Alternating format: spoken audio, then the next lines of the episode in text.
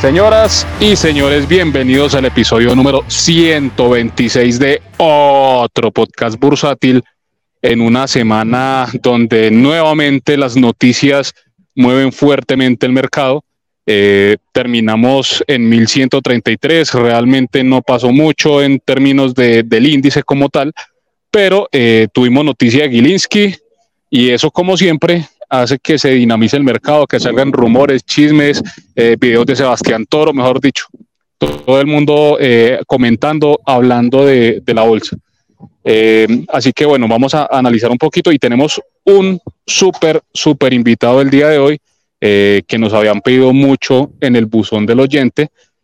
Por fin logramos concretarlo, entonces enseguida lo van a presentar. Primero vamos a hablar con nuestros panelistas. Eh, don Janosito, muy buenas tardes, ¿cómo estamos? Muy buenas tardes, muy contento, estoy súper emocionado, feliz con esa noticia esta semana, mejor dicho, no sé qué hacer, he estado súper ansioso. Eh, Eso sí, les digo, qué pena, me disculpan el ruido de fondo, pero por problemas de internet en mi casa y problemas de internet, me tocó venirme a grabar donde la señal funcionara bien y bueno, también me valoran el compromiso con el podcast, ¿no? Que me vine a la calle a grabar porque el internet está molestando.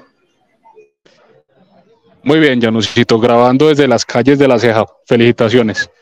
Eh, don Oscar Cadena, muy buenas tardes, ¿cómo estamos? Patrón, muy buenas tardes. Bien todo, señor. Eh, respecto a la aparición de Gilinski, no solo dispara video de toro, sino también Space de Inversia, eh, Space de Colmat y capítulo de Nación Sabrosa concentrado en, en impulsar la necesidad de educarnos en temas financieros. Así es, correcto, muy bien. Bueno, eh, y sin más, eh, vamos a ir con el disclaimer eh, de nuestro queridísimo, pulcro, maravilloso y excelso programa.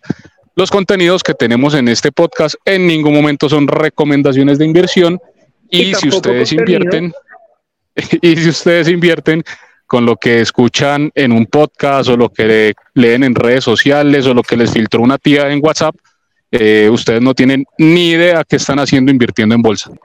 Bueno, ahora sí vamos a presentar a nuestro invitado.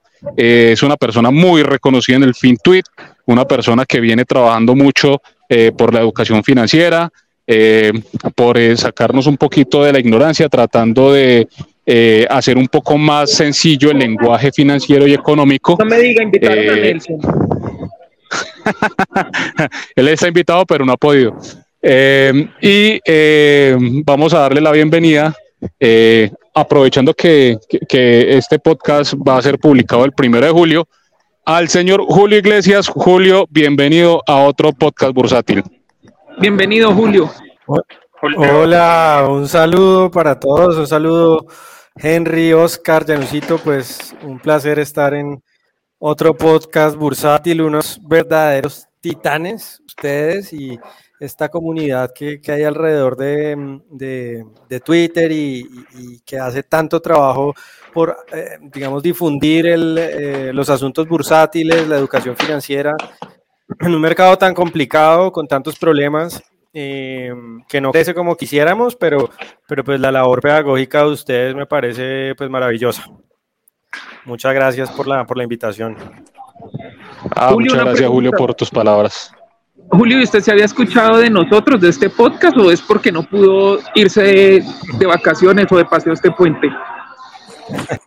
No, no, claro, claro que los, los tengo, los tengo en, en referencia en Space, eh, bueno, por, por, por toda la actividad en Twitter de ustedes, claro que se eh, conocía y ha escuchado un par de episodios, no los notices, tampoco vamos a echar carta, pero sí algún episodio de, de otro podcast bursátil lo he escuchado y, pues buenísimo que, estén trabajando pues en la cultura bursátil que tanto nos hace falta.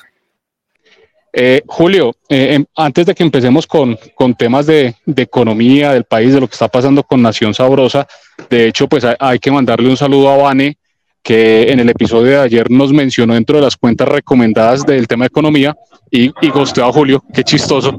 Eh, eh, ¿Vos cómo, cómo ves, cómo interpretas eh, lo que ha venido pasando en la bolsa desde el fenómeno interbolsa? Eh, nosotros entendemos que, que vos fuiste también trader. Entonces, contanos un poquito de, tu percepción de lo, que, de lo que es el mercado de valores en Colombia. Pues hombre, yo arranqué en bolsa en el 2009. Eh, bueno, en esa época, digamos, estábamos todavía con los coletazos de la, de la crisis, de esa gran crisis pues del 2008. Eh, pero se sentía, a pesar de, que veníamos de esa crisis, se, digamos que el mercado se sentía como con grandes expectativas sobre el futuro, ¿no? Llegaban nuevos emisores, es la época por esos años que llegaron estos, estas empresas petroleras que estaban doblemente listadas en, en Toronto y en Colombia, tipo pues Pacific Rubiales, Petrominerales, luego Canacol, Em, ya sabemos que toda esa historia terminó muy mal, pero, pero había un dinamismo, había emisiones, las emisiones de, de Da Vivienda, de Avianca, había entusiasmo, incluso emisiones chiquiticas, muy pequeñas, tipo Carvajal Empaques, por ahí alguna, recuerdo una emisión chiquitica de una empresa que se llama Foganza. En fin, había actividad en el mercado de acciones. Los volúmenes, pues no vamos a decir que eran bollantes, nunca lo han sido, realmente siempre hemos tenido un mercado de acciones pequeño, pero había más expectativas sobre el futuro. Yo lo que siento ahora es que el mercado no solamente ha venido reduciendo volúmenes transados, sino que eh, ese dinamismo de proyectos, de, de, nuevos productos de la bolsa es la época en la que salieron, por ejemplo, los futuros de acciones, que se hablaba de el e-trading como una novedad, que se hablaba de eh, incluso del mercado de opciones, se hablaba de la integración de las bolsas de, Chile y Perú, que al final pues, ha sido un proceso que nunca ha terminado de cuajar, de mercado global. Había ideas y había expectativas sobre cómo iba a crecer ese, ese mercado, pero durante los últimos años lo que yo siento es que los volúmenes caen, pero también em, eh, como las expectativas sobre el futuro. Pues, la bolsa al final todo es un, es un juego de expectativas y, siente uno un mercado desanimado, eh, anémico, eh, cada vez más, con menos emisores em, y con menos eh, perspectivas de futuro. Ahora bien, pues eso puede, ojalá vemos que cambie rápidamente, pero yo sí estoy convencido de que eso tiene una relación íntima, cercana con cómo la sociedad percibe eh, el mercado de capitales, ¿no? cómo los actores económicos y el Estado también, que es uno de esos actores principales, percibe el mercado bursátil y siento, tengo la convicción de que hay una percepción negativa, de que hay una eh, digamos, una incomprensión de cuál es el rol social, el papel en la sociedad del mercado de capitales y en concreto del mercado de acciones. Y eso se ha traducido en eh, esa esa, esa, anemia del mercado, ¿no? Ese es, eso es un factor ahí como subyacente que impide que el mercado tome un, dinamismo em, o el dinamismo que uno quisiera. Muy claro, Julio, muy claro. Bueno, ahora sí, eh, con respecto a las posturas políticas, pues eh, vos que sigues un poco el tema bursátil, nosotros hemos venido con un eh, decrecimiento del Colcap de una manera estrepitosa desde el 19 de junio del año pasado, fecha que todos tenemos aquí, pues sobre todo los que tenemos o los que teníamos full inversiones en ese momento, eh, recordaremos esa fecha porque pues eh, fue la, la, fecha en la cual eh, Gustavo Petro quedó como presidente del país después de la segunda vuelta. recordamos aún con más añoranza el, el, tema de los yates de, de, Rodolfo Hernández, que fue el último pico que tuvo la bolsa antes de, de venirse en picada. Pero bueno, ya ha pasado un año, la bolsa pues sigue muy caída, ha recuperado muy poco realmente desde los 1.600 casi que estaba antes de, de la elección de, de, Petro, a los 1.100 más o menos que ha sido el mínimo que, que, ha tenido durante este año, pues realmente estamos casi que en el mínimo. Hoy, hoy cerró en 1.133, básicamente muy cerca todavía de ese, de ese mínimo. Eh, pero nosotros vemos un poco de optimismo ya por parte de algunos agentes del mercado eh, sobre todo pues con lo que está pasando en términos de gobernabilidad y el tema de los partidos. Eh, ¿Vos cómo ves ese, ese tema, Julio? Eh, ¿Crees que realmente se, se, le van a enredar duro las reformas que vienen? La de salud, que, que, está todavía en proceso, la laboral, que ya está teniendo bastante traspiés, y sobre todo la pensional, que es la que más afecta al mercado de valores, y que esa pues apenas está empezando a, a pasar por, por todos los procedimientos y procesos de, de, la norma.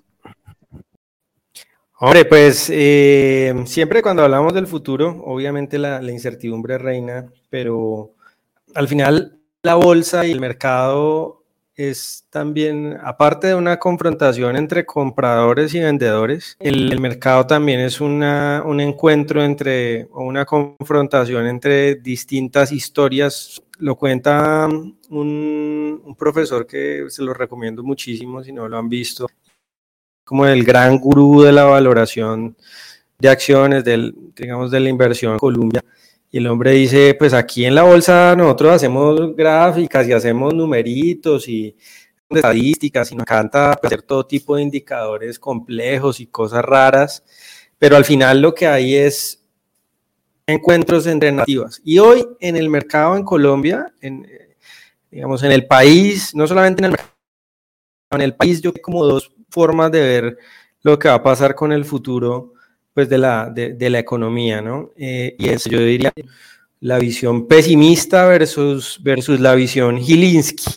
La primera previsión sobre lo que va a ser el futuro es que ¿no? el proyecto político del pacto histórico va a tener éxito en el sentido de que va a lograr concar sus objetivos eh, políticos, ¿no? que es, eh, pues todos lo sabemos, es eh, digamos, marcar el papel del sector privado, del sector financiero, por supuesto, en la economía colombiana. Un, un futuro antiempresas, anti, hablar de anti-mercado de capitales, pues, pues digamos, un futuro en, en donde el mercado de acciones y el mercado bursátil no tiene una participación importante y pues, va a haber, es, digamos, una, un decrecimiento del tamaño de las compañías, porque el pacto histórico tiene éxito político en seguir amasando clientelas y en fidelizar clientelas de después de cara a las próximas elecciones presidenciales y el pacto histórico vuelve a ganar las elecciones dentro de cuatro años. Y luego está el relato Gilinski, que digamos que es el que ha venido emergiendo, el que uno ve ganando eh, importancia durante las últimas semanas y meses y es que nada de eso ocurrir. Ese, e, esa segunda posibilidad, ese segundo camino es que, que parece lo que está viendo, que, que se va, van como destapando las cartas de póker de estos señores, que, que, que es esta familia eh, es lo que estaban viendo y que todo el mundo decía, pero ¿por qué le están metiendo tan duro a, a, las empresas colombianas, em, etcétera? Y ahora pues con esta, con esta oferta por, por, por, por el éxito, pues queda un poco más claro cuál es la visión de ellos sobre el país. Y es que nada de esto va a ocurrir, sino que el proyecto de pacto histórico va a fracasar, es decir, no va a poder materializar esos objetivos ambiciosos y eh, la economía colombiana en consecuencia va a a tener un futuro eh, mejor de lo que quizá muchos estábamos esperando. Eh, las reformas, al menos en sus versiones pues, más agresivas, no se van a, no se van a ejecutar. Eh, y lo que estaríamos viendo es, digamos, un mercado de, de, baratijas, ¿no? No de baratijas, más bien de un, mer un mercado en descuento, influenciadas por la historia pesimista. Entonces, pues cada vez más agentes parece que están comenzando a creer que el gobierno de Petro no va a concretar esos objetivos políticos y que, y que va a fracasar. Eh, entonces, es, al final aquí lo que estamos viendo es la disputa entre esos dos escenarios. La verdad es que como siempre nadie sabe qué va a pasar, cuál, al final cuál de esos dos escenarios se va a imponer. Eh, yo en lo particular tengo la sensación de que eh, es muy temprano para dar por liquidado el pacto histórico. Yo creo que ellos tienen una base social eh, y política importante que no hay que subestimarla y, y, y que la amenaza de, de, esas reformas y de esa visión de la sociedad está muy latente, todavía hay grandes chances que se materialice. Muchas gracias Julio por tu opinión. Eh, Oscar. Don Julio, eh, muy de acuerdo con, con las visiones que planteas y las, digamos, los caminos que se están, que se están vislumbrando. Ahora, eh, sin quitar que más adelante la, la que eh, la situación haga que las reformas tambalen, se moderen o de plano se caigan, eh, sí es bastante evidente que la reforma pensional eh, es, un, es un golpe muy fuerte para los mercados. Sabemos que, que podría tener impacto a nivel de renta fija o renta variable en menor medida, pero eh, ya el gobierno salió a decir que no, que tranquilos, que el nuevo entuerto que ellos crean también eh, va a ser inversor, va a administrar portafolios. ¿Qué, ¿Qué, respuesta sensata le puede dar uno a una respuesta de esa del gobierno sin que eso implique días de cárcel por irrespeto? No, es, es un gran engaño, es un gran engaño, eh, digamos, por varias razones. Lo primero es que eh, es entender que ese elemento del fondo de ahorro, que es como un, una, una criatura que, que parió eh, José Antonio Campo, eh, digamos, se creó única y exclusivamente para evitar que la demanda de TES se despiporrara, para ponerlo en términos del gobierno, ¿no? Y que y, y, por qué no le, y por qué no por qué les interesaba que no se despiporrara la demanda de test pues porque eso iba a incrementar posiblemente como, estaba pasando no esto no es una especulación las, las tasas de los test pues yo, yo, creo que alcanzaron a estar en 13 14% eh, sobre finales del año pasado. Ya se ha moderado mucho pero pero la expectativa de que esa reforma pasara y que se cayera la demanda de test por parte de esos agentes institucionales, pues ponía en riesgo las finanzas del Estado. Entonces, e, ese fondo de ahorro se creó única y exclusivamente para calmar al mercado, llamémoslo estadocéntrico, con el objetivo de financiar al Estado. Ahí el mercado de capitales es, digamos, garantizar el funcionamiento del, del mercado de capitales es eh, únicamente para garantizar la financiación del, del, Estado colombiano. Y eso está, eh, de hecho, explícito en, la, en, el texto de la reforma pensional. Una manera muy mezquina de entender para qué es el mercado de capitales, ¿no? El mercado de capitales no solamente es para financiar al Estado, pero bueno, esa es la visión que tienen desde el gobierno, que esto que, que, los test, las acciones, la, la, renta fija, la renta variable, la función principal es darle plata al, a, a, al gobierno para gastar. Además de eso, eh, el fondo de ahorro que propone ahorra menos.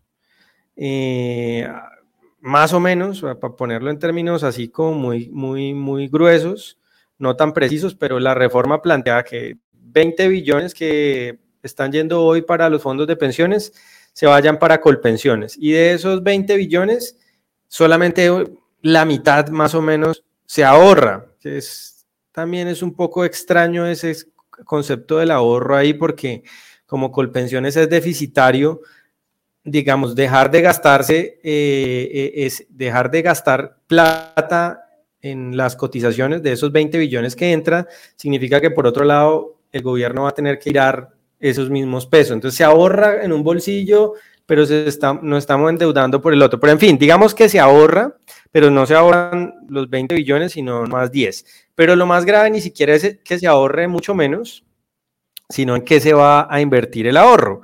Aquí nos dicen como, no, se va a ahorrar. Ah, bueno, buenísimo que se ahorre, pero es que lo, lo importante de ahorrar y eso lo sabe cualquiera que tenga algún conocimiento financiero mínimo, pues lo importante de ahorrar no es, oiga, metamos la plata abajo del colchón. Si metemos la plata abajo del colchón y volvemos a los 20 años, pues no hay nada. Lo importante de ahorrar es convertir en movilizar ese ahorro para hacerlo productivo a través de la inversión. ¿Y cómo plantean invertir ese ahorro? Pues no solamente plantean ahorrar menos, sino invertir ese ahorro peor, porque básicamente lo único, en lo único que van a poner eh, ese ahorro esencialmente va a ser en TES, va a ser para prestárselo al Estado colombiano. Entonces, menos ahorro y además peor invertido porque no va a ser un ahorro diversificado. De nuevo, cualquier persona, los oyentes de otro podcast bursátil saben lo importante que es en un portafolio y mucho más en un portafolio de pensional, que aquí no estamos hablando de una posición de especulación ni de corto plazo ni de vamos a hacer trading, sino que es una posición estructural que, que pueden ser posiciones a 20, 30, 40, 50, incluso más años. Entonces, la diversificación ahí es clave. Y pues plantean un portafolio básicamente de ahorro concentrado únicamente en un emisor que es el Estado colombiano, lo cual es una gran brutalidad financiera, ¿no? Es, es, es todo lo que no se debe hacer con un portafolio. Eh, solamente en renta fija. El que tiene algún conocimiento de finanzas básicos sabe que si usted va a invertir a largo plazo, eh, la renta fija no es tan buena opción. Hay que tener como mínimo un portafolio balanceado y eh, nada de eso en realidad va a ocurrir. Vamos a tener un portafolio invertido solamente en títulos del gobierno colombiano. Entonces, por donde se le mire, pues es una muy mala idea eh, el, fondo de inversión y en esencia, que yo creo que pues, tiene muchos pecados, aquí me, me, puedo quedar, ustedes saben que esta vaina a mí me, me apasiona, el tema pensional, entonces puedo hablar muchísimo sobre eso, pero hay una cosa que se llama el deber fiduciario. ¿no? El deber fiduciario es, usted tiene un gestor de activos, usted le presta la plata, digamos, le da la plata, por, hablar de, de, cualquier entidad, a, Sura o a Bancolombia o a Credit Corp. Ellos tienen un fondo en una fiducia y un fondo en el que usted confía en ese gestor para que le administre su plata. Usted no sabe de trading, usted quiere que un tercero le administre su plata. Esa entidad X tiene de un deber fiduciario hacia usted, que es el dueño del dinero. Y eso significa que el gestor está obligado a eh, privilegiar en primer lugar los intereses de su cliente. Si no es así, si usted no, no hace eso como gestor, pues usted se va a quedar sin clientes. Puede que lo robe una o dos veces, pero va a destruir su reputación y eh, se va a quedar sin clientes. Tiene que entonces sabemos que no hay nada garantizado en bolsa, igual puede perder plata, pero debe hacer el mejor esfuerzo por atender ese deber fiduciario con el dueño de la plata. Aquí en este fondo de ahorro que propone el gobierno en la reforma pensional, desaparece el deber fiduciario de las entidades que administren este ahorro hacia los ahorradores, hacia los dueños de esa plata que deberían ser los trabajadores, pero como ya no van a ser los trabajadores los dueños de, ese ahorro, sino que va a ser el Estado el dueño de ese ahorro. Entonces el deber fiduciario ya no va a ser hacia los ahorradores, hacia los dueños de cuentas individuales, como ocurre hoy en una AFP, sino hacia el Estado, que va a ser el nuevo dueño de, esa, de, de ese dinero, porque eh, va a estar en cabeza del Estado, no de cada trabajador, la propiedad de esos recursos. Y eso es clave, eso es lo más importante, creo yo, porque eh, pues si el dueño de la plata es el Estado, los gestores de esos recursos tienen que eh, privilegiar los intereses del Estado, tienen que atender el deber fiduciario hacia el Estado. Y el interés fiduciario del Estado no es el mismo que el de los trabajadores. Al Estado, por ejemplo, no le interesa maximizar, eh, digamos, la rentabilidad de esos recursos, maximizar rentabilidad, riesgo, ni hacer un buen portafolio, sino que le interesa principalmente que esa plata le ayude a financiarse. ¿Por qué? Pues porque los políticos tienen esa mentalidad de corto plazo. A ellos no les importa, o sea, ¿a qué político le va a importar qué pasa con el sistema pensional dentro de 40 o 50 años y ya todos van a estar muertos o vamos a estar seguramente ya del otro lado la mayoría de nosotros? Entonces, eh, ese tipo de comportamiento cortoplacista que se genera y ese tipo de comportamiento irresponsable que se, se genera porque ya no existe propiedad individual sobre los recursos. En fin, este es, esto es como un brochazo sobre los problemas que tiene ese fondo de ahorro, pero, pero nos podemos quedar hablando de esto pues muchísimo tiempo. Muchas gracias, Julio. No, y, la idea es eh, tratar de entender un poco eh, más ese, ese impacto, porque la gran mayoría de las personas pues eh, realmente lo desconoce, ¿no? No, no entiende las implicaciones o no alcanza a, identificar eh, cuáles son esas implicaciones de, lo que estaban decidiendo por nosotros en estas reformas. Eh, Janusito, pregunta. Julio, eh, ¿cómo ves tú el tema ahora que estamos tocando bolsa y el tema del manejo del gobierno? ¿Cómo ves ahora el tema de Ecopetrol, que tiene como toda esa mezcla, ¿no?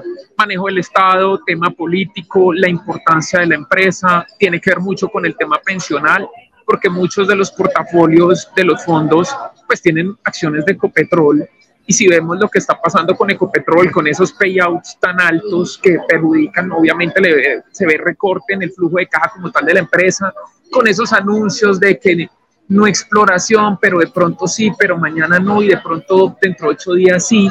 ¿Cómo ves todo ese tema de Ecopetrol? ¿Qué opinas ahí?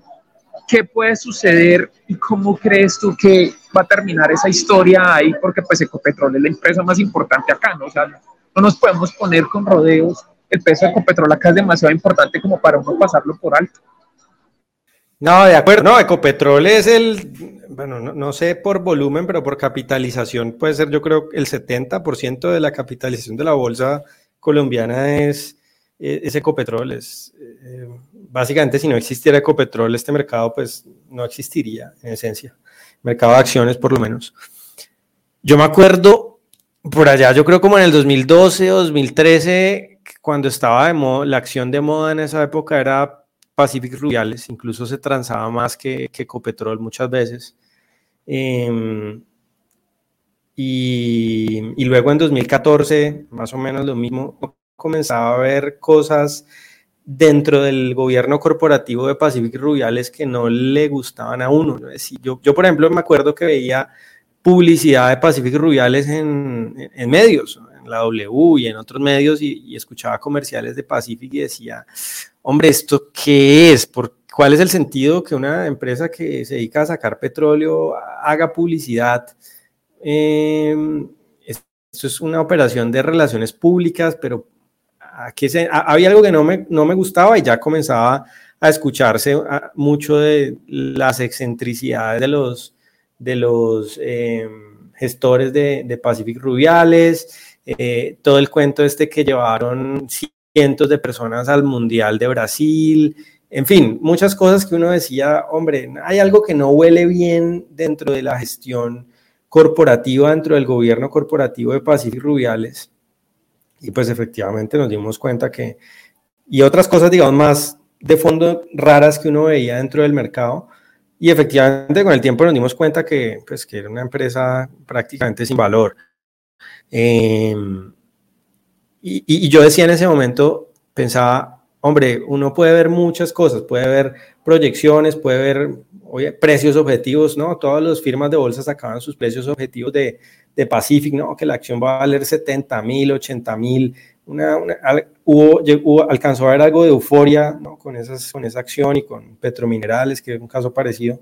Em, pero digamos, de toda esa experiencia, lo que yo saqué es si el gobierno corporativo falla, los otros elementos del análisis, las proyecciones, las expectativas del mercado, em, digamos, la lo innovadora que es la compañía, no sé, todo el resto de análisis sobre el futuro de los flujos de la compañía, sobre las ganancias, sobre el crecimiento, que le vida, etcétera, pasa a segundo plano porque hay problemas de gobierno corporativo. Si tienes un gobierno corporativo malicioso, em, los otros elementos pasan a cuarto plano. Una empresa que está, digamos, infectada con un virus en la cabeza, e, e, en su gerencia y en su junta directiva y en los que toman las decisiones, yo creo que em, tiene graves problemas y uno diría, no es tan buena idea poner la plata ahí. ¿no? Si, el gobierno corporativo no está bien, y esa es como mi regla, si el gobierno corporativo falla, pasemos de esa inversión, aunque se puedan perder oportunidades, pero es mejor.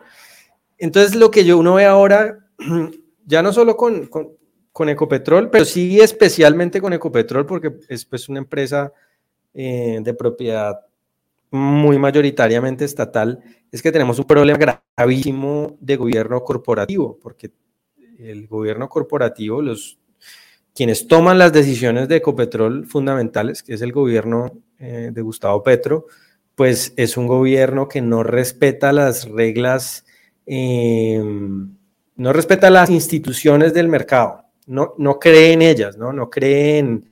Eh, digamos, las buen, por ejemplo, en las buenas prácticas de gobierno corporativo, en vamos a nombrar, por ejemplo, un presidente que sea el mejor presidente posible, ¿no? El mejor ejecutivo posible con las mejores capacidades para dirigir la compañía. Ellos no creen en eso, porque ellos tienen una visión del mundo totalmente distinta, entonces vamos a nombrar al gerente de la campaña que llevó a Petro al poder, porque ellos no entienden, digamos, en clave empresarial el mundo, sino que la entienden en clave política. Y eso es un problema de gobierno corporativo gigante. ¿no? Súmale a eso que esencialmente eh, el gobierno de Petro lo que dice todo el tiempo es que eh, hay que marchitar aceleradamente el negocio de Ecopetrol y hablan disparates de convertir a Ecopetrol eh, en una empresa, digamos, transformar el core del negocio de Ecopetrol casi que de un día para otro en un, tiempo, en un periodo de tiempo muy corto, lo cual yo no, yo no sé si hay algún antecedente de que eso haya ocurrido con alguna empresa, pero me parece muy difícil. Entonces, eh, ese es como la gran, el, gran asterisco que, que, tiene hoy Ecopetrol, ¿no? Un problema gigante de gobierno corporativo. Ahora, pues depende de lo que uno crea que vaya a pasar, ¿no? De, de, si está más pegado hacia la visión Gilinski, posiblemente hay mucho valor ahí eh, oculto también en Ecopetrol o si creemos que esto va a ser, si esto va para largo y se va a profundizar, pues seguramente eh, estos precios que ahora pues parecerán altos en el futuro. Entonces, bueno, e, esa es, yo, yo, yo, digamos, a nivel de personal, obviamente esto no es una recomendación de inversión ni nada, pero yo me siento cómodo con una empresa que tenga una altísima calidad de gobierno corporativo y desafortunadamente ese no es el caso de Ecopetrol en este momento. Muchas gracias por tu opinión, Julio. Es muy interesante y muy de acuerdo. Nosotros aquí le hemos advertido mucho que no nos gusta Ecopetrol precisamente por esa alta inherencia que tiene el gobierno sobre, sobre la empresa y sobre la acción. Bueno, esta semana entonces tuvimos una movida empresarial supremamente importante. Eh, los Gilinski, que prácticamente y en mi opinión eh, ya están buscando ser los dueños del país. Eh, estamos dejando atrás a los Sarmiento Angulos, estamos dejando atrás a, los Santo Domingo, eh, estamos dejando atrás al, abuelito del capitán Juan Pablo Gómez, ¿cierto? A, Luis Carlos Sarmiento. y Gilinski se está perfilando para ser el, el nuevo mayor gran empresario de este país. Esta semana, luego de tener un poco el mercado en calma con el tema de lo que estaba pasando con el grupo empresarial antioqueño, con Sura y Nutresa. Es decir, eh, sigue siendo dolor de cabeza Gilinski para todo eh, el empresario antioqueño eh, y justo da un valor, un monto, ofreció 836 millones de dólares que más o menos coincide con la eh, gran deuda y, la gran eh, restricción de liquidez que tiene en este momento Casino. Entonces eh, tiró como un anzuelo tratando de, negociar lo que tiene en, en, Grupo Éxito por el valor que ellos están necesitando con urgencia. Entonces, Gilinski, que nosotros creemos que apoyó a Petro desde un principio porque sabía que el mercado iba a sobre reaccionar eh, a, esta noticia, como evidentemente pasó, y eh, está aprovechando eh, esta feria de precios bajos en todas las empresas colombianas para, para, hacer ofertas, para comprar. Y bueno, aquí tiene un anzuelo, esta vez no fue, pero probablemente sobrevengan opas posteriores si realmente a, a le interesa quedarse con el negocio de Grupo Éxito, que es retail e inmobiliario. Eh, entonces, eh, Julio, ¿vos qué opinas eh, de Gilinski, de los apoyos que le dio a la campaña de Petro en sus inicios y pues ahora la oposición que hace desde semana, siendo el, dueño de, este medio de comunicación que es en este momento principalmente oposición al gobierno? Es, es, todo bastante extraño, la verdad, y uno se comienza a armar historias en la cabeza que al final no sé si es si son exactas o no, pero pues lo que parece, como bien lo decías ahora, es que los señores Gilinski están em, y a mí no me gustan las, las teorías de conspiración, que no, no, creo que sean precisas, pero pareciera que están haciendo, están viendo el país como un tablero de ajedrez, ¿no? tablero de ajedrez para um, volver más, ricos de lo que son ahora.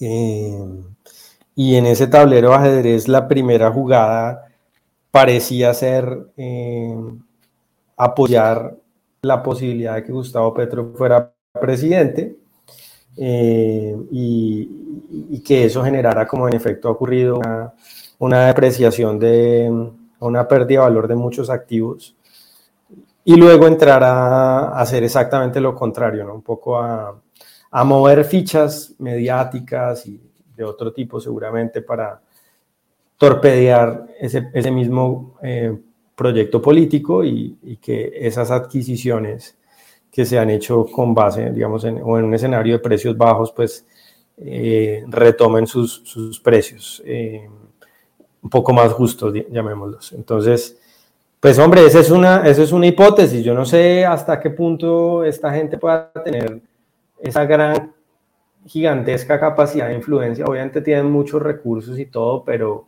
pero no, no, no creo que pues, tantos elementos eh, distintos y actores que hay en la sociedad se puedan así como mover tan fácil como un tablero de ajedrez, pero sí parece que esa es un poco la intención y la, la estrategia que tenían ellos en la cabeza. ¿no? No, no parece casual pues que estén eh, armando ese conglomerado de medios tan como tan robusto a través de Semana y los medios regionales que están comprando. Eh, no parece que sea casual esa jugada, parece más bien que algo que está eh, hilado, que está entretejido con, con, las compras eh, de empresas grandes del, del, país que estaban a, o estaban a unos precios muy atractivos. pero bueno, hay que ver en qué termina esa historia, hombre, no, no, es, es, es una, casi una película de, de ficción que habría que hacer de este episodio de los Gilinski eh, porque yo no sé si esto ya, si esto tiene algún antecedente. En Colombia no, definitivamente no, que alguien haya hecho como una operación casi de ingeniería social o que la haya intentado hacer. Vamos a ver si le sale bien el, el trade, pero no creo que ni en Colombia y no sé si en el mundo alguien ha intentado algo de ese, de ese estilo, como parece que, están intentando hacer los, los. A Soros, a George Soros le achacan mucho ese estilo de inversión apoyar eh, revueltas en países tercermundistas, apoyar caos para llegar y comprar barato. Sin pruebas, ¿no? Obviamente.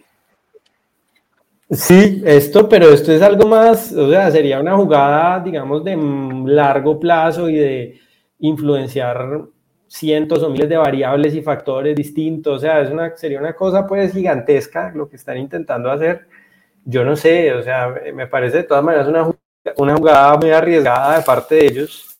Eh, vamos a ver cómo les, cómo les sale el juego, ¿no? Es, es, muy curioso que hayan aparentemente estado como entre dos, entre dos bandas. De hecho, Petro en, un, en ese comunicado famoso que le puso a, que hizo hace unos, unos días, hace unas semanas, le recordaba un poco como los vínculos que habían tenido en el pasado, ¿no? Los Gilinski y, y él eh, les recordaba esos vínculos. Eh, y ahora, pues, desde otra orilla les están, le están dando con todo al, gobierno de Gustavo Petro. Sí, es muy curiosa y, y, no deja de levantar esas suspicacias de las que estamos hablando. Julio, eh, ya que tocas ese tema, es, es algo bien particular. ¿Qué, ¿Qué análisis tienes respecto a ese comunicado precisamente? Eh, el mensaje entre líneas de ese, comunicado es básicamente, oiga, no se le olvide que usted y yo estamos en el mismo barco, llevamos una relación de larga data eh, y casualmente venía eh, en una situación de presión increciendo por las noticias, por lo que iba saliendo, semana estaba sacando, era noticia tras noticia tras noticia, y salió Luego ese comunicado, la, pues según el, tweet financiero, el, el Twitter financiero, la infame portada de James. Se leyó como una claudicación en ese fin de semana. Eh, mucha gente estaba afanada por el futuro a nivel de, de la revista de Vicky Ávila y bueno, al final todo paró ahí. ¿Fue una sutil movida de Petro o fue una coincidencia? Porque también a veces nosotros le achacamos a Petro una inteligencia que pone uno a veces en duda como que no tuviera. ¿Qué piensas al respecto? Sí, a veces lo que dices, a veces uno le, le da, le otorga superpoderes a estas personas pues ricas y poderosas que, que no necesariamente tienen o, los tienen, pero no en la dimensión que uno cree, ¿no? Pues no sé, la verdad es que ahí ya entramos en el terreno de la especulación y no, no me siento tan cómodo ahí, pero, pero pues e, el comunicado sí era una, em, una advertencia a, a los Zielinski de decirles, básicamente ustedes me necesitan para poder hacer sus operaciones corporativas, porque yo las puedo torpedear Ayer el ministro de Hacienda, ayer o anteayer el ministro de Hacienda da unas declaraciones sobre eh, esta oferta de, sobre éxito y decía pues que aquí no vamos a permitir monopolios, un poco en esa misma línea, ¿no? Un poco en, pues no nos toreen porque yo puedo torpedear eh, desde el gobierno las operaciones del grupo Gilinski. Eh, y eso decía ese comunicado. Ahora, si ese comunicado es Em, lo que generó un poco la que, Semana haya dejado el tema un poco enfriar, que, que lo haya puesto quizá en la nevera, pues no lo sabemos. Pero de nuevo, pues es, es muy coincidencial y pareciera que, que, así es, ¿no? E, en últimas, pues lo que sí hay que, hay que reconocer es que la revista Semana está, digamos, eh, está es un actor dentro de la estrategia corporativa de los Gilinski. Y, en ese sentido, las carátulas y las investigaciones también hay que entenderlas desde, desde ese punto de vista, ¿no? desde su rol en, esa estrategia corporativa de los Gilinski. Ellos parece que eh, tienen un proyecto editorial que lo, lo articularon con su proyecto corporativo, digamos.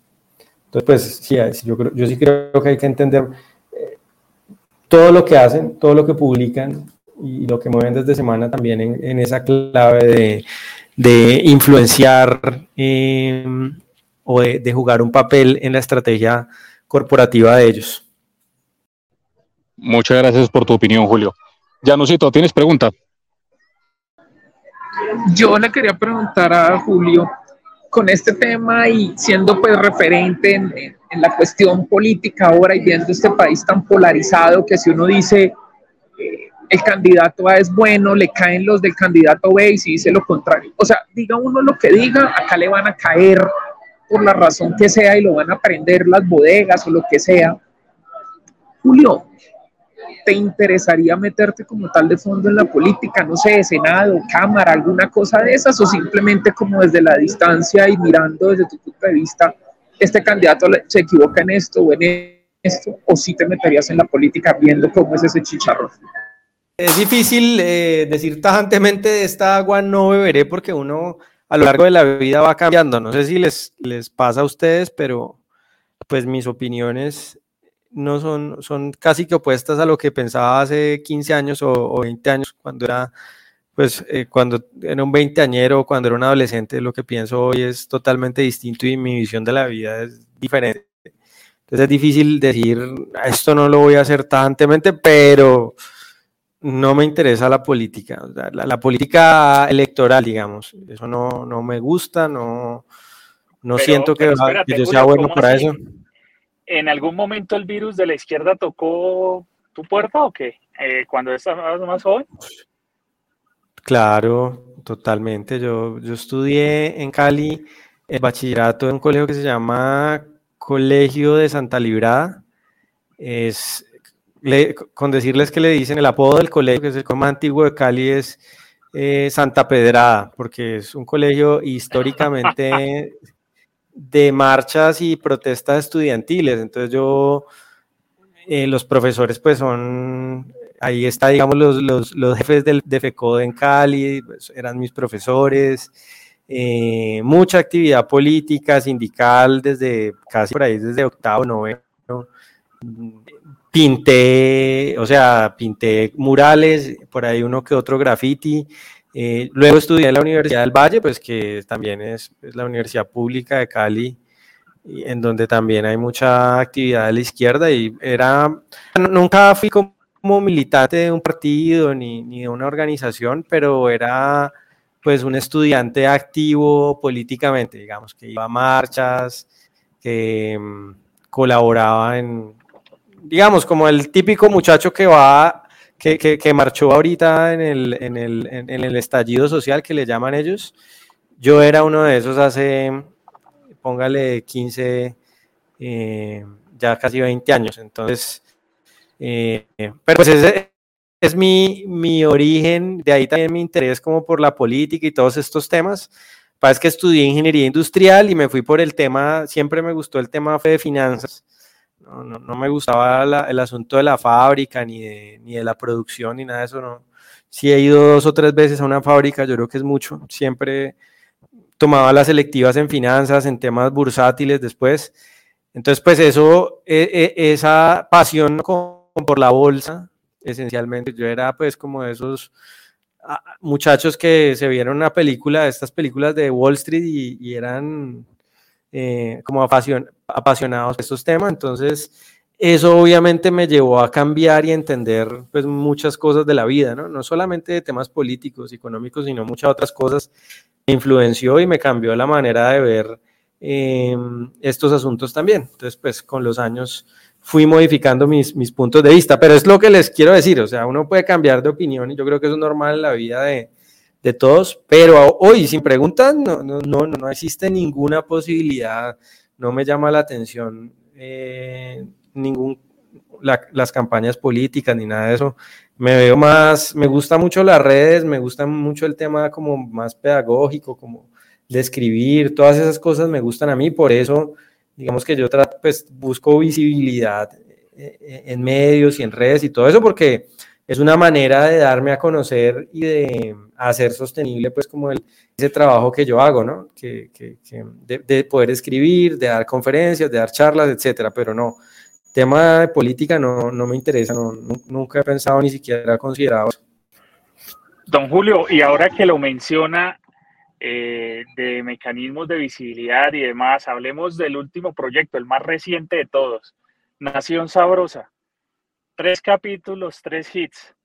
Ese primero con más de 100 mil visitas y bueno, cuéntenos, ¿de dónde surge la idea? ¿Cómo, cómo la articulan? ¿Y, qué, qué, es lo que quieren ustedes lograr con eso? Porque eso es una inversión de tiempo, de recursos que sabemos que que a diferencia de lo que por ahí colocaban en los chats eh, de las emisiones, sabemos que nadie los está patrocinando, eh, sabemos que pues es un esfuerzo que ustedes están haciendo, entonces cuéntenos de dónde surge, qué buscan, qué quieren lograr con eso.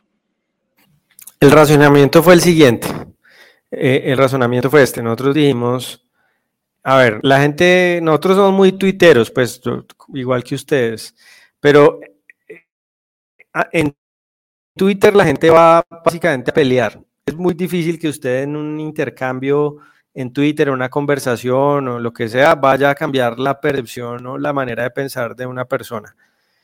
Es muy importante porque ahí se discuten diferentes temas, los medios se alimentan de Twitter, en fin, Twitter es súper importante, pero difícilmente alguien cambia de opinión.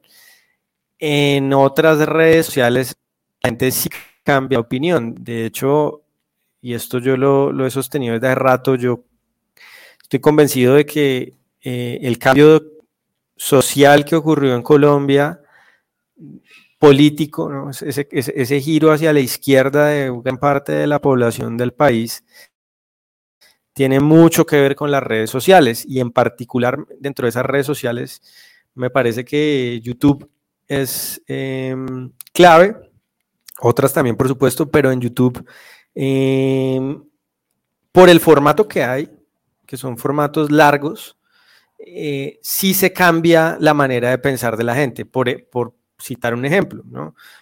De algo que está pues como en, el extremo opuesto de nosotros, un contenido como, como el de Matarife. Eso me parece que ha sido culturalmente muy y políticamente muy influyente y muy poderoso lo que hizo este, este señor que creó esta serie de Matarife.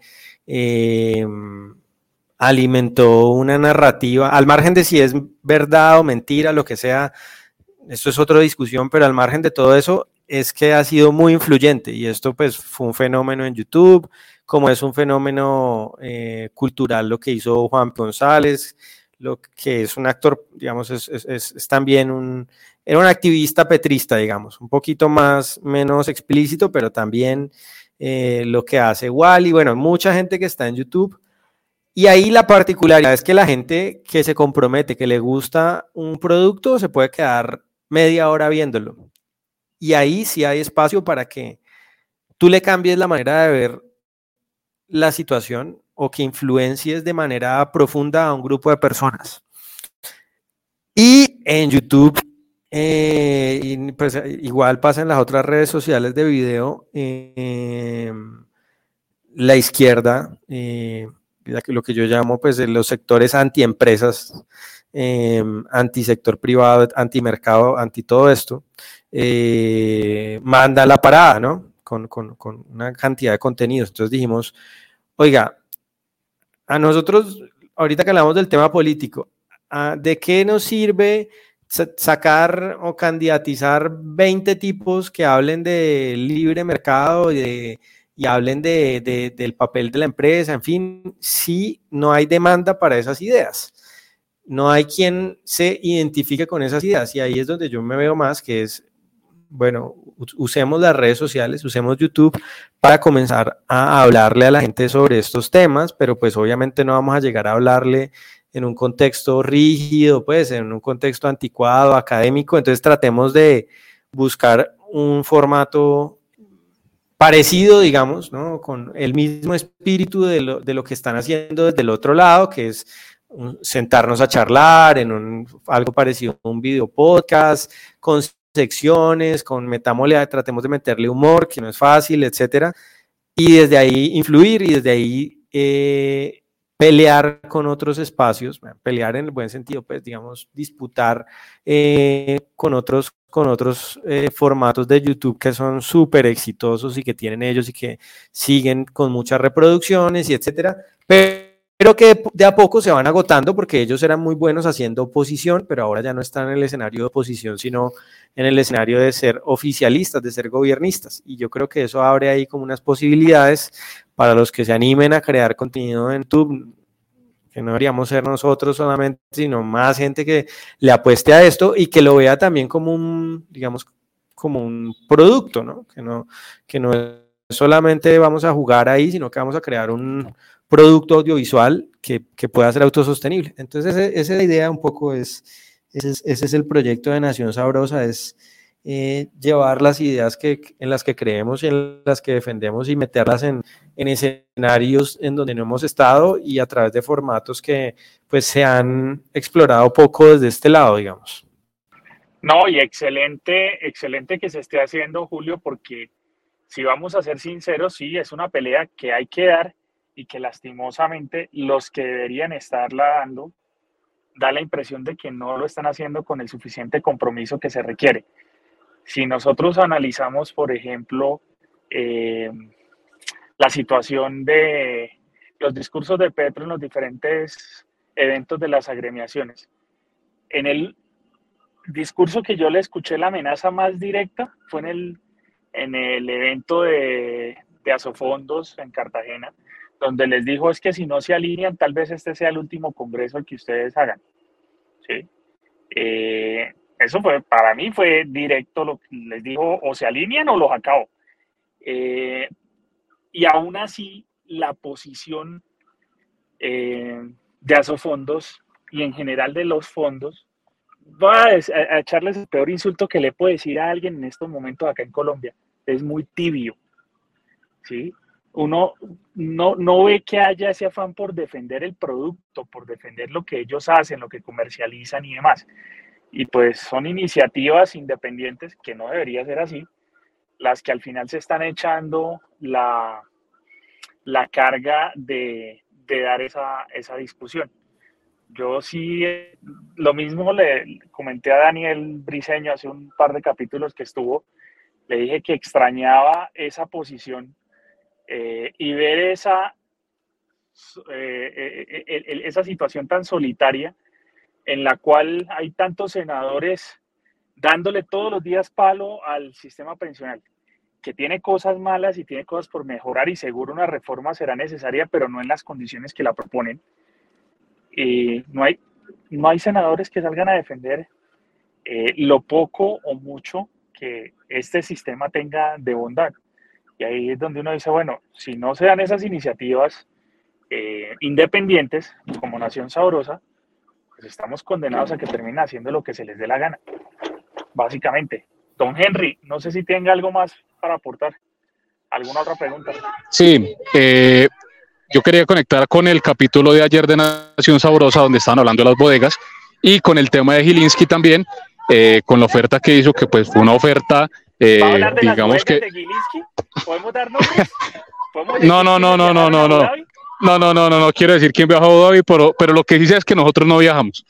Eh, entonces, eh, en, esa, en ese episodio de ayer que hablaban de las bodegas, eh, ayer y antier que, que salió la, la, noticia donde Gilinski ofrecía 836 millones de dólares por éxito, salieron muchísimos eh,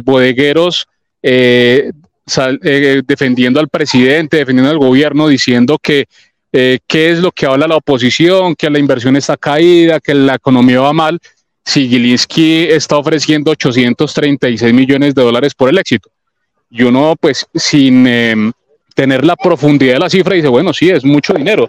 Pero cuando uno tiene en cuenta, uno, uno revisa, eh, por ejemplo, el valor patrimonial del éxito, que está más cercano a los 1.600 millones de dólares, eh, y, un valor de, negocio con control eh, de retail de ese estilo debería estar alrededor de unos 2.500 millones de dólares pues los 836 millones realmente eran una oferta pírrica, era un, dinero muy em, significativo, por supuesto, cuando uno ve la cifra total, pero eh, para el tamaño del negocio que es Grupo Éxito, era una cifra muy pequeña.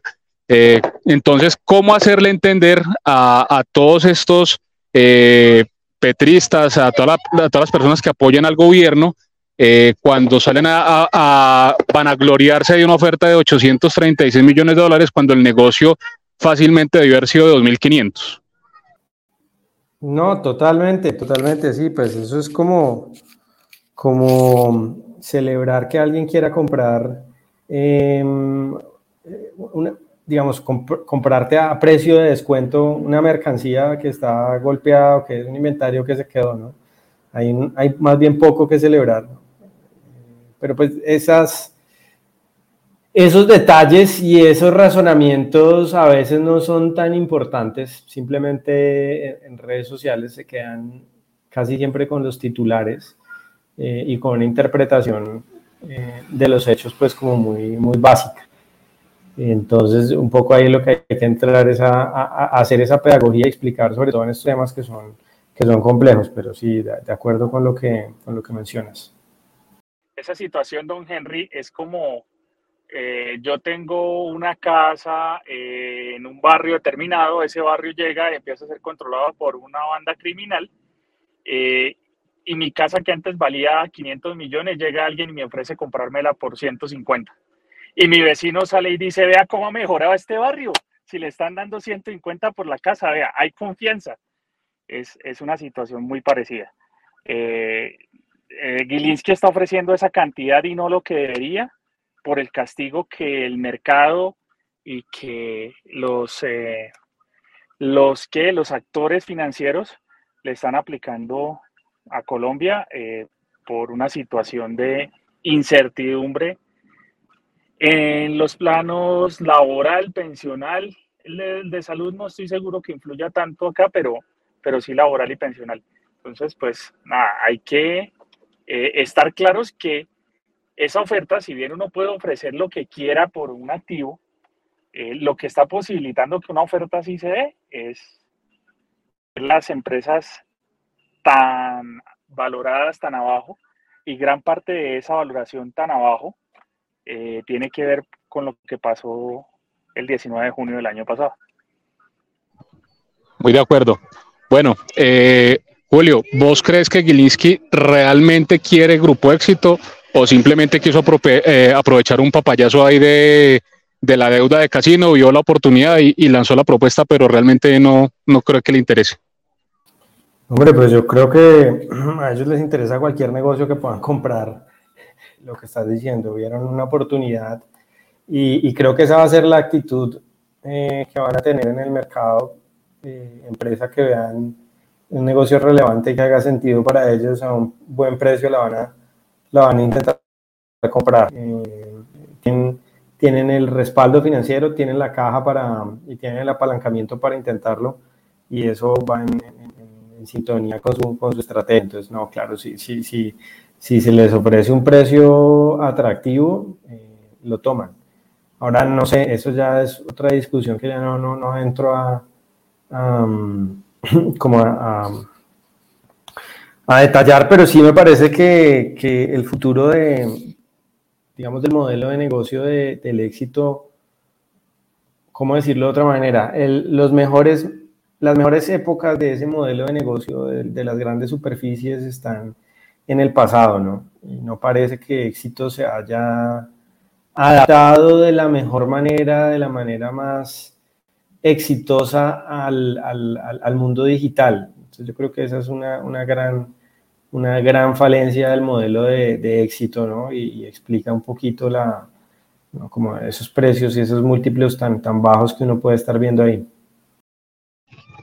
Muchas gracias por tu opinión, Julio.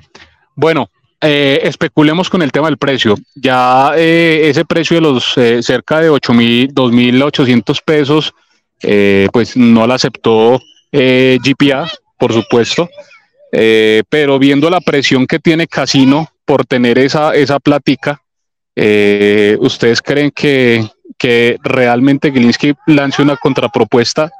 ¿Y a qué precio? Oscar, ¿vos qué opinas? Yo ahí quiero primero escuchar al canciller, el tercer accionista más grande de éxito después de Casino y GPA. no, es que yo quería que llorara de última, pero bueno, Janusito, ¿a, qué, ¿a qué precio crees que va a vender éxito y si Gilinski de verdad lo quiere comprar? Bueno, eh, yo pues obviamente no aclarando el sesgo porque uno puede tener ahí un, pequeño interés, no soy el tercer mayor accionista. Un pequeño interés, gente descarada en esta vida, un pequeño interés. No, no, no, no, no, no, no, no, la verdad es esa, es un pequeño interés porque pues ojalá uno tuviera el capital que ustedes especulan que uno tiene, que según eso Gilinski se me queda pequeño, pero pues no es así. La verdad es que no es así, pero pues ojalá algún día se pudiera. Yo la verdad les digo una cosa y es que lo del precio es complejo. Primero porque pues obviamente eso es adivinar, obviamente el precio como tal de éxito, si se pagara un precio entre comillas justo, será mucho más alto porque si hace poco hicieron una valoración, recuerden quién la hizo y eso que le dieron palo a esa valoración porque se quedaba incluso abajo de, de múltiplos de comparables. ¿cierto? Les dio como 21 en ese momento. 23, 23. Bueno, 23 más o menos en ese momento. Entonces ahora pues hagan la cuenta con el split que hicieron, a cuánto están ofreciendo y cuánto debería valer, ¿cierto? Obviamente ese precio es muy difícil que lo den. Eh, obviamente también yo soy consciente de que ahí probablemente uno salga mal librado. Es la mayor probabilidad, o sea, hay que asignarle probabilidades a todo y yo creo que la probabilidad más alta es que uno no salga muy bien librado casi no necesita el dinero porque ellos, eh, la propuesta de ellos, en lo que han hecho en Francia, que la acción por cierto ha caído mucho, es que convertir la deuda a acciones y diluir a los accionistas actuales. Eso es lo que tiene la acción sufriendo estos días.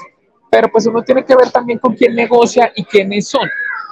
Nos hemos dado cuenta y eso no es ningún secreto ni, es nada nuevo, que Casino no es o sea, no es de los que digan que protegen al inversionista pequeño y que se preocupan por sus accionistas y eso, ellos han hecho sus jugaditas, entonces uno dice, a mí no me sorprende que salgan con otra jugadita y pudiesen vender muy abajo, pero pues ahí sí, la verdad, no quiero dar una respuesta tía, pero ahí sí es muy difícil dar un precio. Para mí, pues éxito, si es así, si fuese un precio justo, tendría que ser arriba de 6 mil pesos, pero no creo que ofrezcan eso de pronto yo creería que puede estar muy cerca al valor actual, entre unos 4.000, 4.500, no sé, ojalá se armase una puja y hubiese más interesados, pero también quiénes serían esos interesados.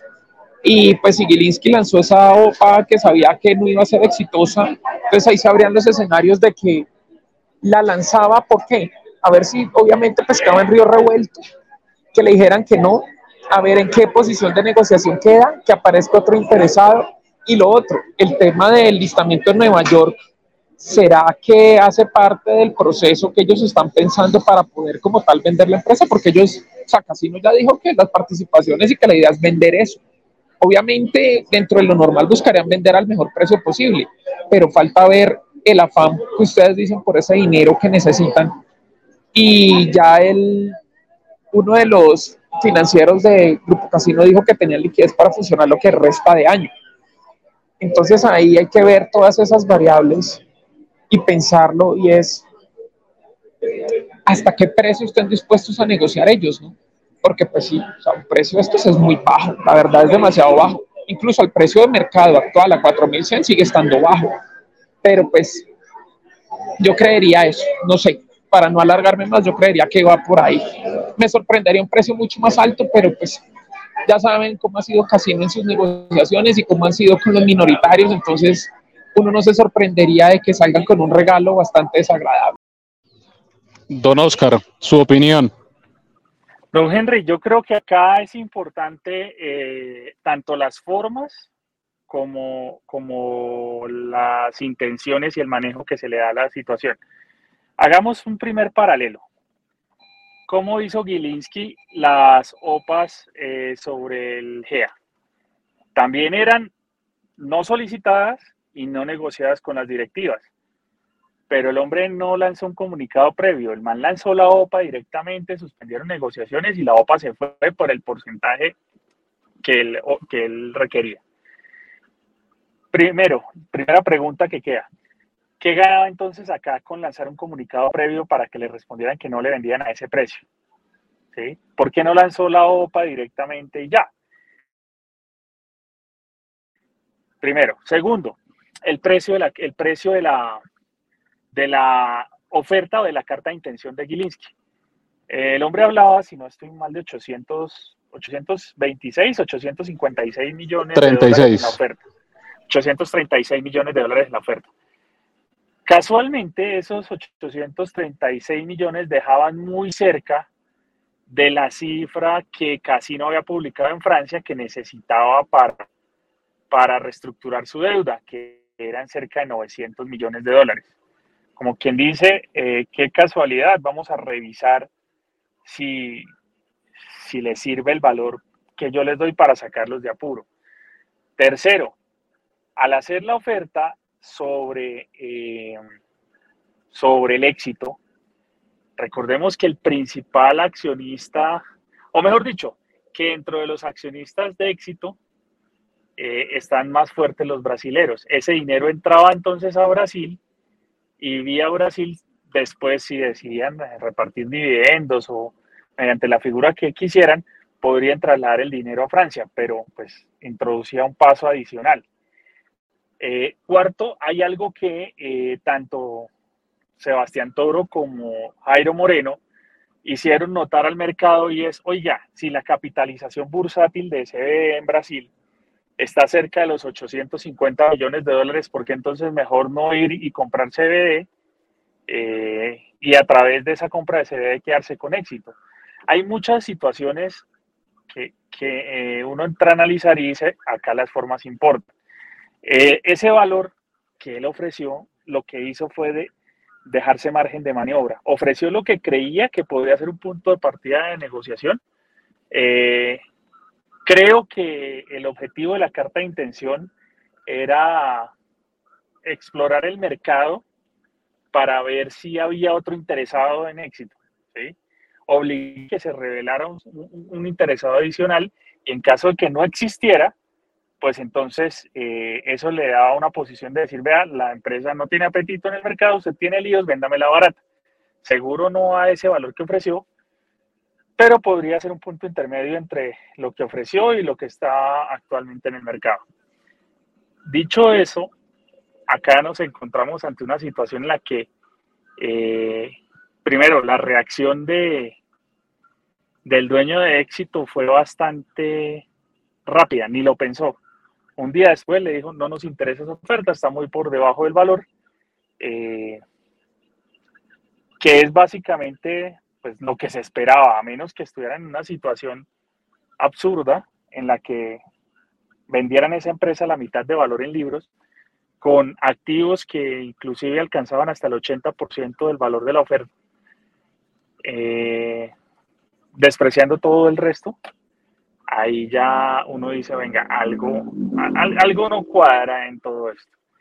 Eh, yo estoy seguro que, que, en estos momentos varios conglomerados eh, del retail deben estar moviéndose y haciendo números para saber en qué momento pueden entrar en esa puja. Ya sabemos qué éxito se va a vender. Eso casi no lo dejó clarito. Entonces acá, pues por el bien de los minoritarios, lo que esperaríamos es que entre la mayor cantidad posible. Eso garantizaría al menos alguna puja. Yo creo que respecto al precio, no doy tampoco un valor exacto, pero sí puedo aventurarme de pronto una guía y es, para mí, éxito va a terminar negociándose a precio de mercado. Eh, lo ideal sería que pagaran, siquiera el valor en libros o que reconocieran eh, una valoración a través de PER o a través de, de suma de partes con sus con sus ¿qué? con sus diferentes marcas y sus inversiones a nivel inmobiliario, pero pues no, no lo veo tan claro y sobre todo que todo el mundo sabe que Casino está en una situación económica un poco compleja. Entonces, para mí va a ser a precio de mercado, que va a ser pues en lo que esté en el momento en el que se lleve a cabo la negociación. Muy bien, don Oscar. Eh, muy de acuerdo con eh, el raciocinio, eh, pero yo, por ejemplo, que tenía acciones de éxito, yo sí ya salí de esas acciones. Yo realmente no creo que el precio vaya a estar muy por encima de los 4.200, 4.100 pesos que se negoció esta semana. De hecho, se me hizo muy extraño que, el precio no bajara aún más. Me, parece, me pareció anecdótico, eh, teniendo en cuenta pues, el precio que había hecho Gilinski. Eso pensé que inicialmente le iba a dar un, un empujón a la baja para después recuperarse, pero bueno, ahí estuvo más bien estable. Si Henry vendió éxito, yo tengo un mensaje social de compromiso social y de responsabilidad con un amigo que está caído en el vicio. Este mensaje va para la señora de John Henry Cárdenas Cárdenas. Por el amor de Cristo, no lo deje comprar más acciones de preferencial de Sura. no, no, no, ahí estoy ya en el tope. Eh, pero entonces, para cerrar la idea, eh, yo creo que realmente el negocio no, no va a ser por encima de ese precio. Eh, yo veo a Casino muy enredado, lo veo con con el agua al cuello. Eh, no veo realmente quién más puede estar interesado por, por Grupo Éxito, eh, a pesar de que el negocio inmobiliario, como bien decías, Oscar, es bien importante para el grupo y que actualmente, eh, de acuerdo a algunas cifras que por ahí compartieron, está cerca de 550, 600 millones de dólares solo el negocio inmobiliario. Entonces, casi que Gilinski estaba pagando el inmobiliario, los puntos éxito y, y se estaba llevando todos los almacenes. Prácticamente eh, ese sería como el, como el análisis para paradójico. Eh, entonces, bueno, mis mejores deseos para los que se queden. Yo ahí ya abandoné el barco. Eh, bueno, Julio, nosotros tenemos una sección que es la que nuestros oyentes más aprecian.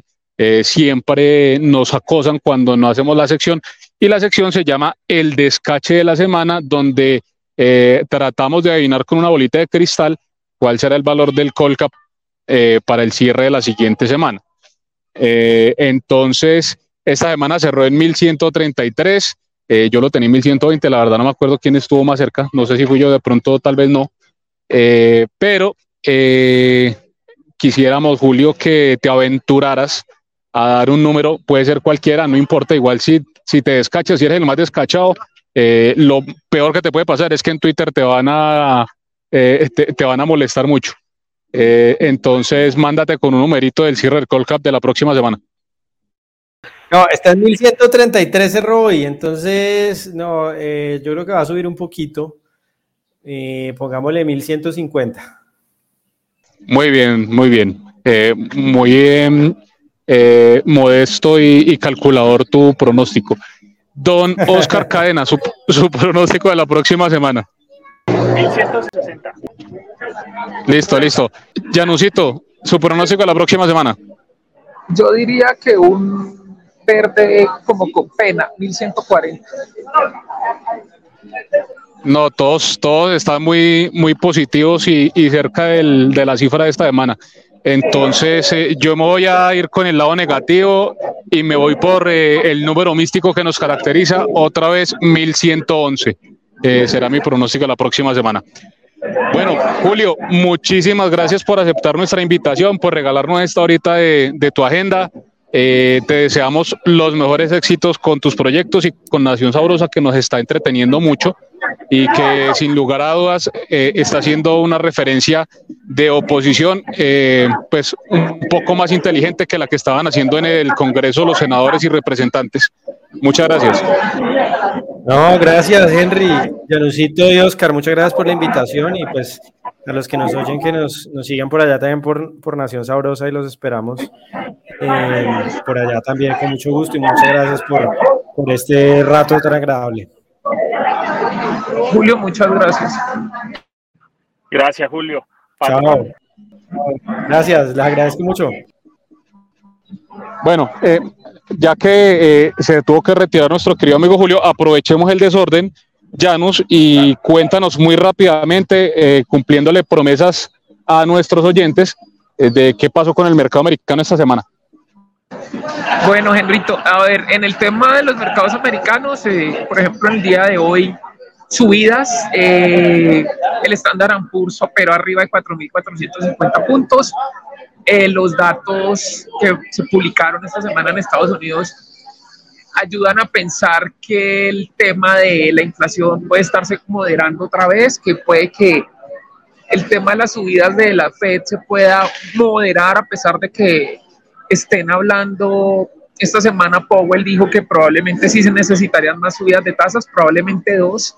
Eh, el movimiento del mercado da por hecho que muy probablemente eso pueda ser así y ese sea el límite o incluso eso no se dé. Por eso los mercados han estado mostrándose alcistas que probablemente la Fed no, no suba ese, ese 0.5 o que incluso ese sea el tope y ya, y están incorporando como tales son precios. Apple llegó a una, a una cotización de máximos, a un hito de los trillones, o sea, ya está pues, mejor dicho, en, el cielo de la capitalización bursátil.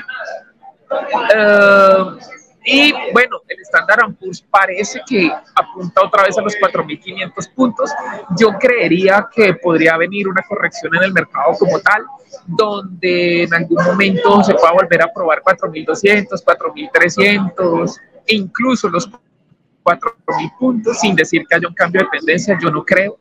Y en el tema de la moderación de tasas de la Fed, yo creo que el día que eso pase, probablemente esa noticia la puedan vender y pueda venir una corrección que después el mercado va a comprar. No les digo nada más técnico ni nada de esas cosas, porque pues eso es como tema del comité. Muy bien, Janusito, y, aprovecho ahí para eh, conectar entonces con el tema del comité. Eh, invitamos a todos nuestros oyentes si tienen dudas, inquietudes, quieren profundizar un poco más los temas que tratamos en el podcast, eh, o si quieren que hablen de algún tema específico, si que hablemos de algo muy específico eh, que ustedes quieran conocer, eh, los invitamos a nuestro comité. Don Oscar, ¿cómo vio el otro comité bursátil que tuvimos el lunes pasado? Ah, eso estuvo una nota, estuvo chévere. Hubo buenas realimentaciones. Eh, en algunos casos recibí un par de mensajes respecto a si íbamos a incluir desayuno por la hora del comité y bueno, pero en general, pues estuvo chévere, fue un buen espacio para interactuar con, con los oyentes que nos acompañaron. Eh, tuvimos ahí dudas, tuvimos ahí comentarios, eh, discusiones también respecto a papeles del GEA y demás. También nos quedamos con tareas pendientes para el comité de la semana siguiente respecto a un par de, de activos. Y, nada, chévere, chévere esa posibilidad de interactuar, de resolver dudas, pero también de entender cuál es la visión de las, de las otras personas y los otros participantes para, para enriquecernos ahí en, el, en, las discusiones. Enrito, ¿y cómo se accede a esos, primero, cómo se accede a esos comités? Y aclararles que los comités no se dan señales. No se va a decir que comprar ni que vender, no, es para profundizar temas, pero no es señales. Por si eso es lo que estaba esperando, no, no son señales. Ahora sí, Enrito, ¿y cómo se accede al comité? Bueno, muy bien. Yo comparto con, con eh, ustedes que eh, la retroalimentación que tuvimos fue muy buena. Eh, realmente la gente salió muy contenta, muy feliz del comité. Entonces, creo que, que, va a ser bien interesante este proyecto con el sello de otro podcast bursátil. Nos pueden contactar a cualquiera de los panelistas del podcast, a Llanos, a Joan, a Oscar o a mí, o directamente en la, cuesta, en la cuenta de otro podcast bursátil nos escriban, nos dejan un mensajito y nos ponemos en contacto para eh, enviarles el link y que ustedes puedan acceder a nuestros eh, comités del primer día de cada semana a las 7 de la mañana. Bueno, y ahora sí, cerremos este, esta guachafita porque nos quedó larguísimo estimados oyentes, eh, con nuestro maravilloso invitado Julio Iglesias, eh, con eh, Oscar Cadena, Janusito, el hombre que más sabe de oro de este platanal, y Henry Cárdenas. Esto fue otro podcast bursátil.